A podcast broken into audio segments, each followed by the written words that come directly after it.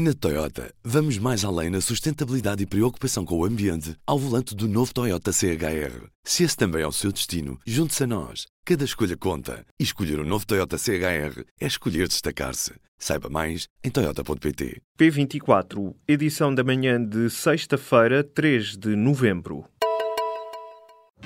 Apresentamos a nova gama de veículos híbridos plug-in. Uma tecnologia que veio para mudar o futuro. BMW iPerformance.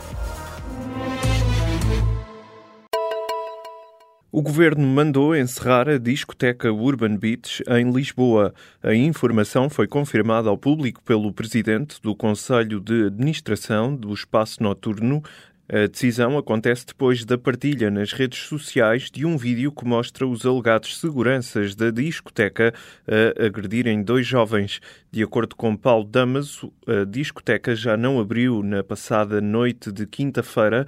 O Ministério Público abriu um inquérito às agressões na discoteca e a Câmara de Lisboa pediu uma reunião com a Secretária de Estado Adjunta e da Administração Interna para discutir este episódio. Entretanto, o Ministério da Administração Interna avançou que o encerramento do Urban deve-se também às 38 queixas apresentadas à PSP ao longo do último ano.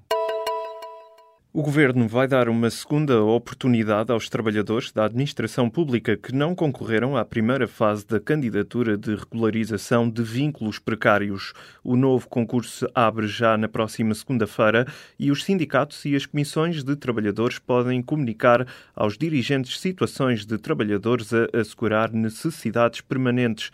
Os trabalhadores têm assim até 17 de novembro para pedir a integração a partir dessa data, os dirigentes têm 10 dias para apresentar às comissões casos de trabalhadores precários que não apresentem o requerimento. Na primeira fase de candidaturas, as comissões de avaliação receberam 31 mil pedidos de regularização de vínculos precários. Em comunicado, o governo adiantou que a medida não terá impactos significativos do ponto de vista orçamental. Já começou no Tribunal da Guarda o julgamento de Pedro Dias, suspeito de ter cometido três homicídios em Aquiar da Beira. Os crimes remontam a outubro do ano passado, quando o homem de 44 anos matou um GNR e um casal. Em declarações aos jornalistas à entrada para o tribunal, a advogada de Pedro Dias, Mónica Quintela, garantiu que o suspeito vai falar durante a sessão judicial. A expectativa que a defesa tem uh, sobre este julgamento é que se faça luz sobre o que aconteceu naquela fatídica noite. Uh, que se esclareça o que aconteceu e por que aconteceu. Isto é muito importante. E quero deixar aqui, queremos deixar aqui bem claro o nosso tributo e a nossa homenagem às vítimas e aos seus familiares. Eh, eh, que isto fique bem claro. Portanto, o que se pretende com este julgamento é que se esclareça uh, o que se passou naquela noite, que seja feito um julgamento dentro de um Estado de Direito, de um arguído que vai ser submetido ao julgamento com todas as regras. O arguído vai responder em tribunal por 16 crimes, além de homicídios, está acusado de sequestros, roubo e posse de armas proibidas. Pedro Dias esteve em fuga durante 29 dias no ano passado, está em prisão preventiva há 10 meses. Foi há um mês que o escândalo Harvey Weinstein saía do território das conversas em surdina para um mundo que parecia mais preparado para o denunciar e para acreditar nas suas alegadas vítimas. Tudo começou em Hollywood, mas as réplicas deste terremoto de denúncias de assédio e violência sexual já fizeram cair um ministro no Reino Unido.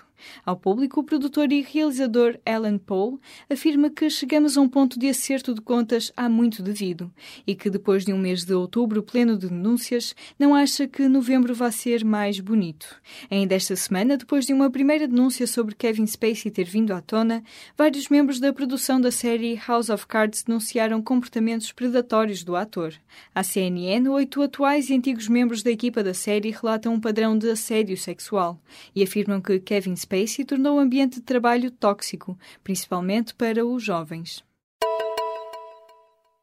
Em Portugal, o assédio sexual continua invisível. Os números de queixas que dão entrada na Comissão para a Igualdade no Trabalho e no Emprego são irrisórios, mas, de acordo com estudos da mesma entidade, estão bem longe de representar a população afetada. Um estudo do Centro de Estudos de Gênero da Universidade de Lisboa, publicado pela CIT, mostra que 12,6% dos inquiridos já foi alvo de assédio sexual ao longo da vida profissional, mas quem o sofre opta por nada fazer. Um quarto das inquiridas não denunciou situações de assédio pelo medo de sofrer consequências profissionais. Cerca de 21% das mulheres diz que foi aconselhada a não fazer nada e manter o silêncio, e 19% não sabia a quem recorrer. Este ano, até julho, a CID recebeu apenas duas queixas de assédio sexual. Em 2016 não houve uma única queixa e no ano anterior apenas uma. De acordo com um estudo publicado no ano passado, metade das vítimas de assédio diz ter mostrado imediatamente desagrado e quase dois terços esperou simplesmente que a situação não se repetisse. O motorista de José Sócrates chegou a ponderar ficar com algum dinheiro que passava por ele por causa do que o antigo primeiro-ministro lhe devia. Quando falava com as pessoas que lhe eram próximas sobre a origem das quantidades avultadas de dinheiro gastas por Sócrates, João Perna dizia que as verbas não vinham de bancos nem de nada. Dizia que, cito, vinham do esconderijo e pronto. João Perna queixava-se de que o patrão não lhe pagava tudo aquilo que lhe devia, tendo chegado a pôr na hipótese de deitar a mão a algum dinheiro que Sócrates fazia passar pela conta bancária do motorista. João Perna movimentava na sua conta elevadas quantidades de dinheiro e chegou mesmo a andar com 2.500 euros no bolso. Durante os interrogatórios a que foi sujeito, como arguído no processo Operação Marquês, o motorista de Sócrates mostrava-se farto daquela realidade, dizendo que o antigo primeiro-ministro há de pagar tudo o que lhe ficou a dever. O governo vai lançar um concurso para aluguer de meios aéreos para combate aos fogos no próximo ano já nas próximas semanas. Mas este concurso é diferente daquele que foi feito pelo anterior governo em 2013, incluindo a duração. Depois dos incêndios deste ano, o primeiro-ministro António Costa decidiu passar a gestão dos meios aéreos para as mãos dos militares. Também a duração dos contratos, que está atualmente nos quatro anos, deve ser revista. O novo concurso só deverá ficar fechado nas próximas semanas, depois de 15 de novembro, quando acaba o período de reforço dos meios aéreos de combate a incêndios. José Mourinho pagou para encerrar o caso de fraude fiscal em Espanha. O treinador português compareceu esta sexta-feira em tribunal e não contestou nem discutiu o valor exigido e acabou por regularizar a situação com o fisco espanhol. Mourinho era acusado de ter lesado o Estado espanhol em 3 milhões e 300 mil euros em 2011 e 2012, quando treinava o Real Madrid. O treinador português diz que este agora é um assunto encerrado e que o caso está fechado. O exército sírio já controla a cidade de Deir al-Zur, uma das últimas fortalezas do grupo terrorista Daesh. A informação está a ser avançada pela televisão do regime de Damasco, citada pela BBC. A televisão diz que a cidade está completamente livre de terrorismo. Outros relatos afirmam que o exército sírio e os aliados estão a limpar os últimos resistentes do grupo terrorista. Na Liga Europa, o Vitória de Guimarães venceu ontem à noite o Marselha em casa por 1-0. Os vimaranenses marcaram o gol que garantiu os três pontos a 10 minutos do final do encontro por intermédio de Hurtado. O jogo ficou marcado, no entanto, por confrontos entre adeptos e até mesmo jogadores. Ainda antes do apito inicial da partida, o lateral francês Evra, do Marselha, foi expulso. Já o Braga conseguiu um empate a uma bola na Bulgária frente ao Ludogorets. Os próximos dois jogos da fase de grupos da Liga Europa são fundamentais tanto para Braga como Vitória de Guimarães seguirem em frente na prova.